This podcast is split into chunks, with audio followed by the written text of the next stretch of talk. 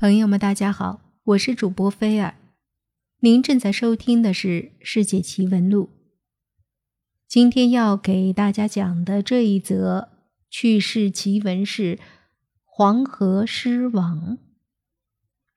为了播讲方便，我会以第一人称来讲述。黄河古道是中华民族的精魂。多年前与友人们的一次行走经历，一直深深埋藏在我心底。期间的奇特见闻，使这段黄河古道之行成为迄今为止我经历过的最惊心动魄的行程。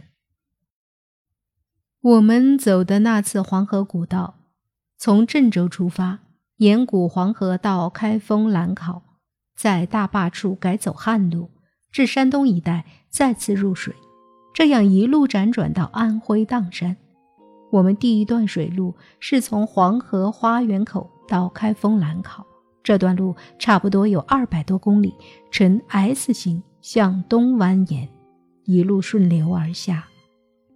不过这时是七月，五月到十月是黄河汛期，黄河涨了水，水势浩大。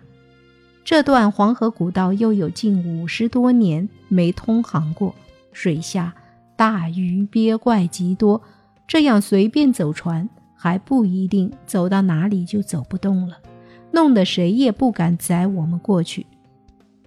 我们在码头找了半天，弄得好多船夫一见我们就抱着船桨跑，辗转多次，最后慕名找到了一个在黄河上行了。一辈子船的老船夫，这个老船夫的身份比较独特，他不是渔民，也不是渡人，他是水鬼。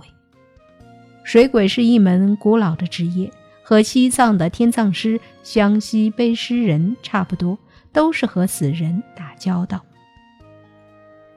只不过天葬师和背尸人是守着死人，水鬼则和黄河下神秘的死岛打交道。人体密度和水差不多，尸体沉入水底后，随着尸体的腐败，体内渐渐胀气，这些湿气将人变成面目狰狞、口唇外翻的大头鬼。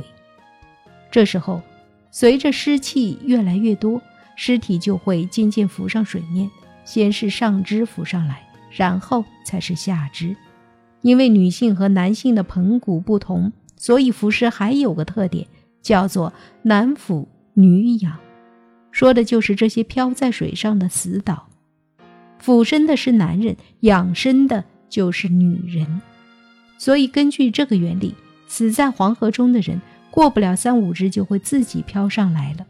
这时候，死者家属只要央求船夫将尸体打捞上来就可以了。打捞死者尸体，船夫是绝不肯收钱的。收这种晦气钱也会倒霉三年。但是死者家必须要请船夫在家中吃顿素饭，临走前还要在船夫中指处绑上一根三寸宽一尺长的红布条，这些都是为了辟邪，也是黄河上约定俗成的古老规矩。捞尸人也有捞尸人的规矩，他们只捞尸体。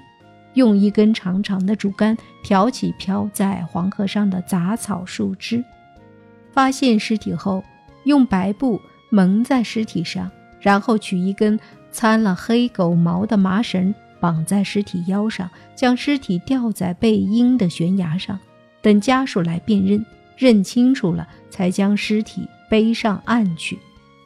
当然了，捞尸人也不是什么都捞。要是遇到尸体直立在水中，水上只飘了一抹头发，他们会掉头就走，绝不去试图打捞。对此，他们的解释是：他们只是带人捞尸，不带鬼伸冤。这种直立于水中的死岛，并不是尸体，这是一种煞。说来也怪，好多人死在水中后，尸体并不会浮上来。待尸体打捞上来后，竟还像刚死一样，尸体还是原来的样子。不仅如此，这些水下的尸体竟会一直在水中直立着，保持着行走的姿势。尸体随着小浪缓缓向前，就像是在缓缓的漫步。好多时候，在干涸的河床中，你能看到水下清晰的脚印，一步步走向最深处，走到头后会转一个方向继续走，就像是在水下散步一样。据说，这些黄河上恨死的人，怨气太深，迟迟不肯离去。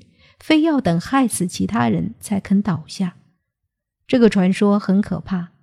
你想想，要是你乘船过黄河，船行至河心，你往下一看，结果看到一个人在水下行走，行走中还会冲你阴森的一笑，带着这种感觉，你的黄河之旅绝对不会舒服。要是遇到这样的死岛，这时候死者家属。就要去找水鬼了。水鬼是黄河边上对捞尸人的称呼。这种水鬼并不是简单的捞尸人，他们都是世袭，都有独特的本事。他们独特的本事就是请煞。据说水鬼请煞是一种祖传的秘法，行为古怪诡异，外人无从得知。有人说水鬼从小。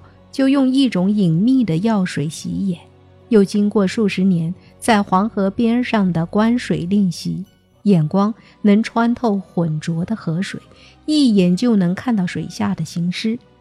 这种水鬼一般一个人独居在黄河边上，无儿无女，家中从小养着一条黑狗，庭院中立着一根大竹篙，竹篙上绑着一块八角形镜子。这些都是辟邪的物件。水鬼回家后，第一件事就是先唤来那只黑狗，然后照一下镜子。若是无异，便回屋做饭睡觉；若是黑狗狂吠不止，镜中带血，他就会调转方向，去黄河边上再走一圈，将身上的秽物去掉，再回来。在老黄河边上，对于水鬼的说法还有很多。也有人说，他养的那只黑狗是黄河中的龙犬；也有人说，水鬼从小以水湿为食，遍体湿气，方能接近水中的行尸。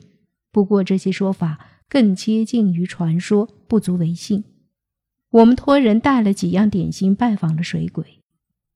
解放后，全国都在破除迷信，他院子里的竹篙也被折断了。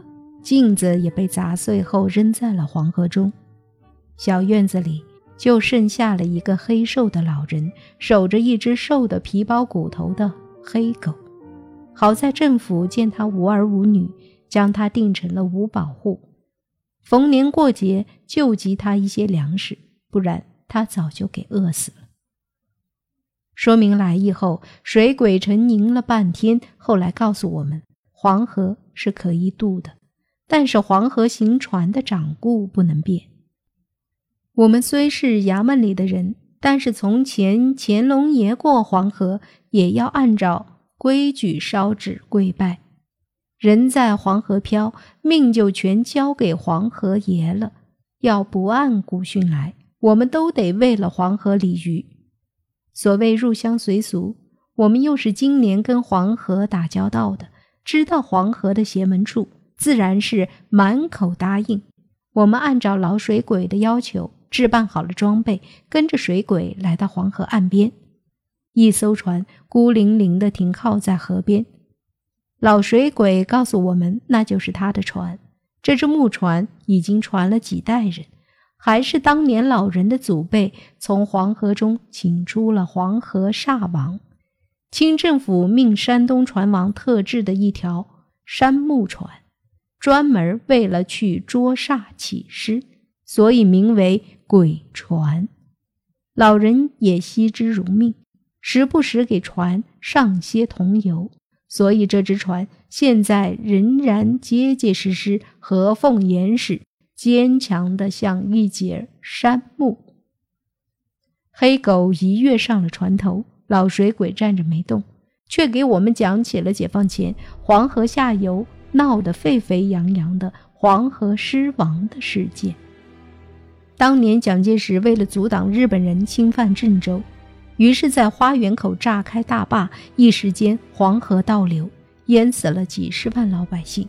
事后，黄河中浮尸数万，尸体顺着水流往下漂，一落落都堵在了河湾处。一群群的大鱼鳖精在那水下啃食人尸，在晚上听着咔嚓咔嚓响，就像一群人压低嗓子。在那唱戏，偶尔还有一声哭腔传过来，不知道是人还没死透，还是让鱼给活吃了，让人听得毛骨悚然。黑灯瞎火的，也没人敢出去看。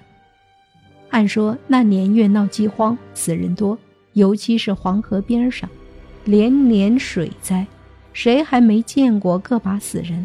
但是尸体毕竟是太多了。尸体接连不断的飘过来，在水中都发臭了，熏的人都不敢从河边过。后来实在没法子，政府出面让附近的渔民去捞尸，在河滩上集体焚烧了，也避免尸体腐烂传播瘟疫。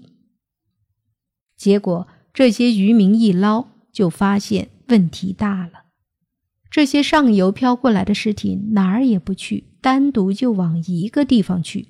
感情这些尸体并不是碰巧飘过来的，是水底下有什么东西把他们招过来的。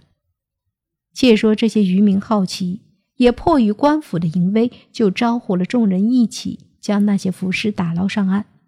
他们发现这里有个怪事儿：一般来说，人死后尸体会沉到水下，待身体腐烂后就会飘上来，所以浮尸越往上的，腐烂的就越厉害。但是这里却是恰恰相反。渔民们究竟发现了什么呢？请继续收听《黄河狮王》下集。我是主播菲尔，请您关注我在喜马拉雅的账号“又见菲尔”，收听全部精彩内容。